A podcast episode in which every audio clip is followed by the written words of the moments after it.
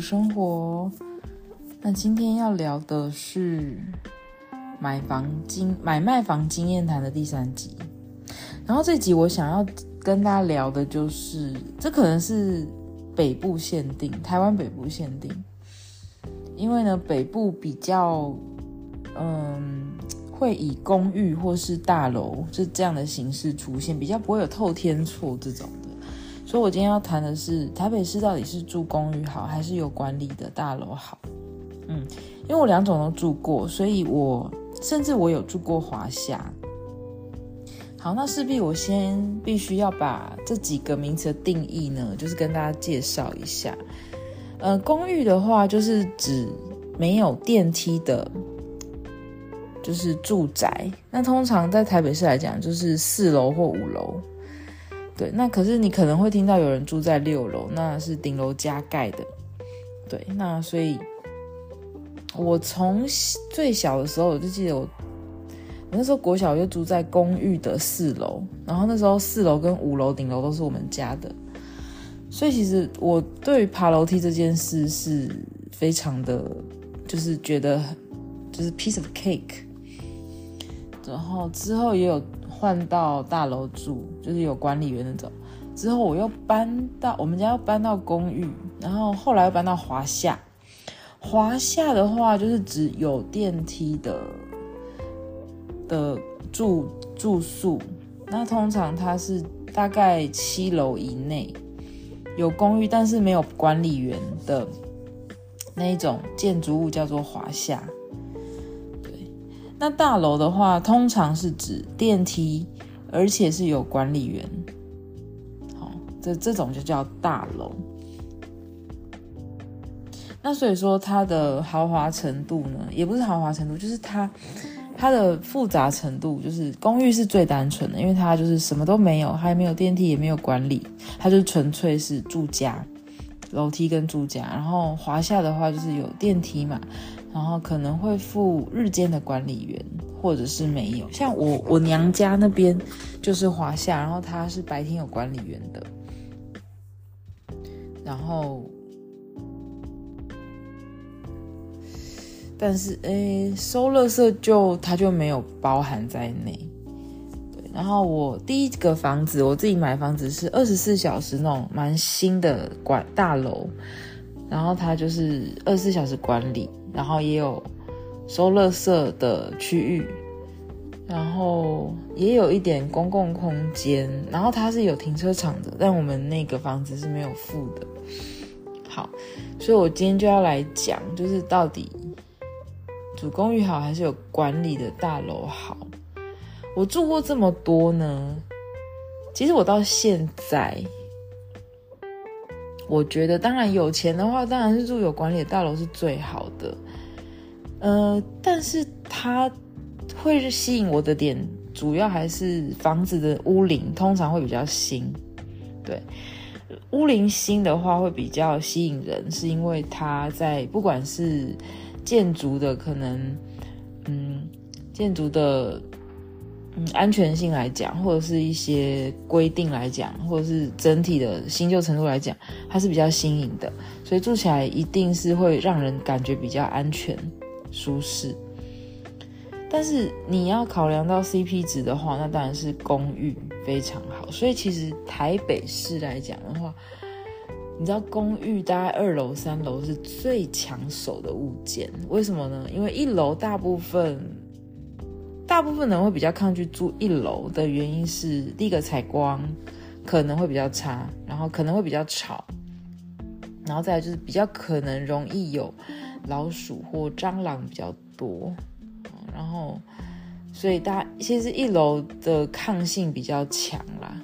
我看房子到现在，嗯，也发现大家比较不喜欢一楼。再来就是。公寓二三楼的话呢，就是因为它第一个它不在一楼，没有一楼的那些缺点，但是它爬楼梯又不用爬那么高，所以就是稍微的比较安静一点。然后就是，但是你脚程不用那么累哈。那我住过公寓，我现在住的地方是公寓四楼，然后我也住过公寓三楼。对，四楼的话，说实在的啦，就是会爬的稍微累一点点。但是你想想看哦，我我从我们我现在新我从我新婚住到我生两个小孩，我都住在公寓四楼。其实对我来讲是没有很困难的。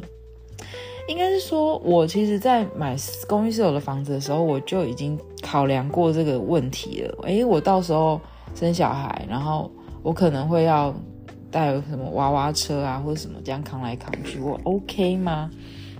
我觉得这件事情对我来说是完全可以 overcome 的，因为其实你自己住在一个需要爬楼梯的地方，你就会去嗯调试你的生活的一些习惯，比如说你可能会找比较轻便的娃娃车，或者是你出门就是会尽量简易方便为主。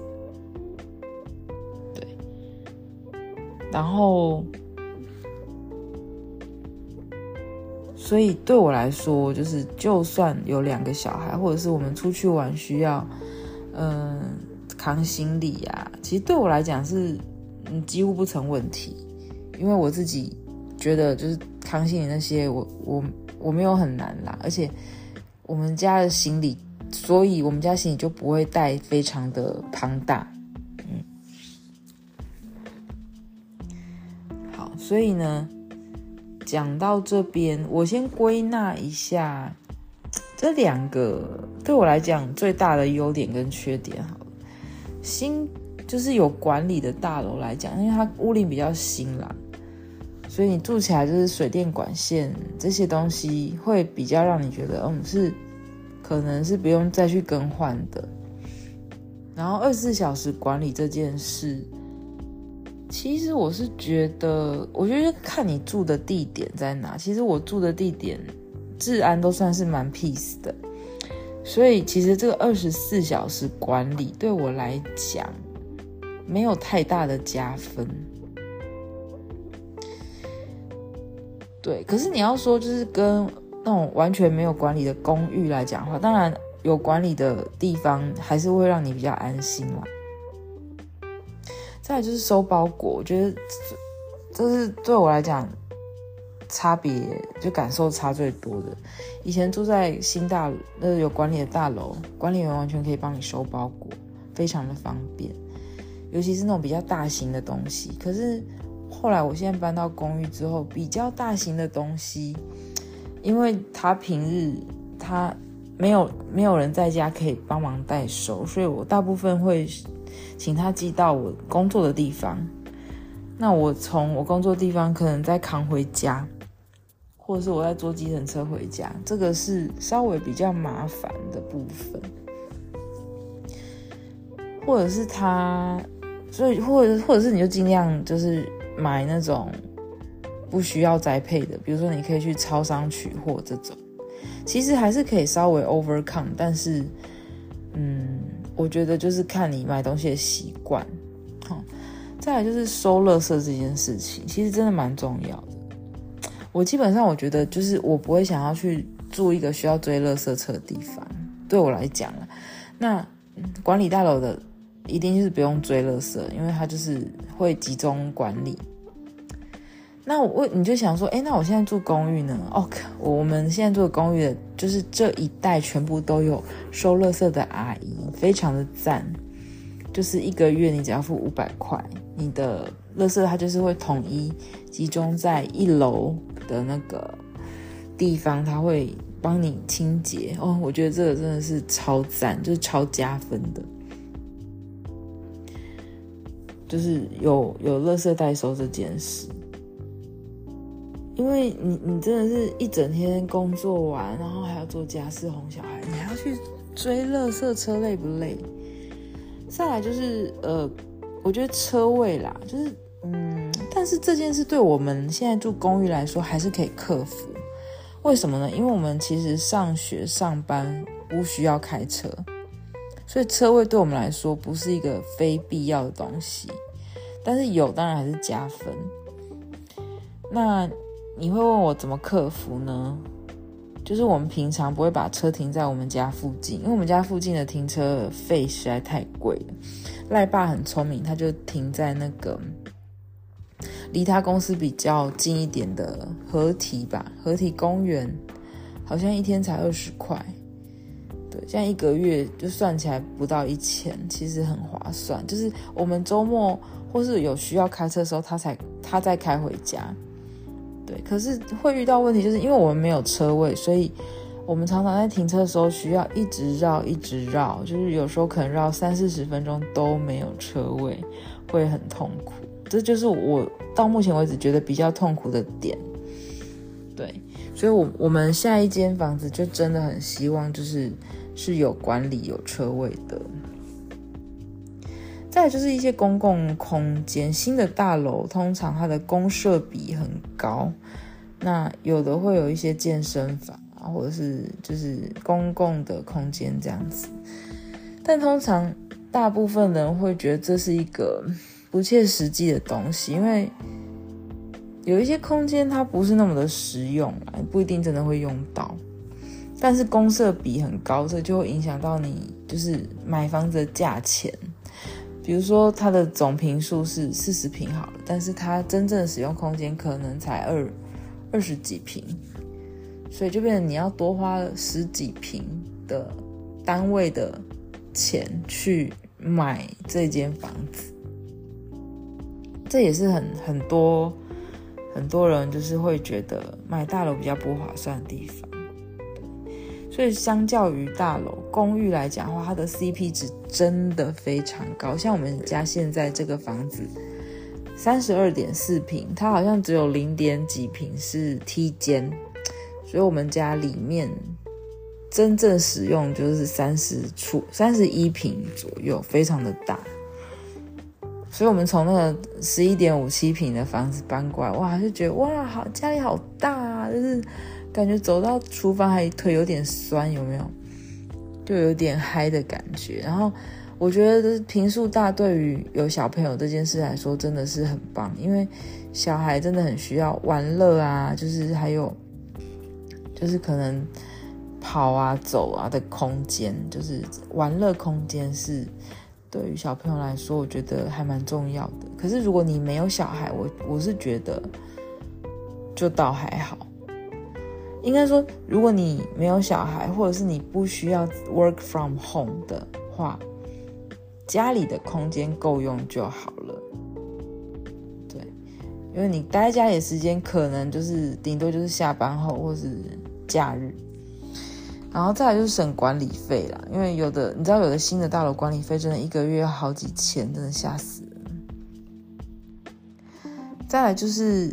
公寓的话，它的户数很少，像我们现在住五楼的公寓嘛，五楼的四，我现在住在四楼，一层只有两户，然后几乎都是老住户，所以我们这一整栋只有十户的人，那几乎你都会认识，就是你就会知道说，哦，其实你你的邻居都是一些就是很善良的老百姓，就是。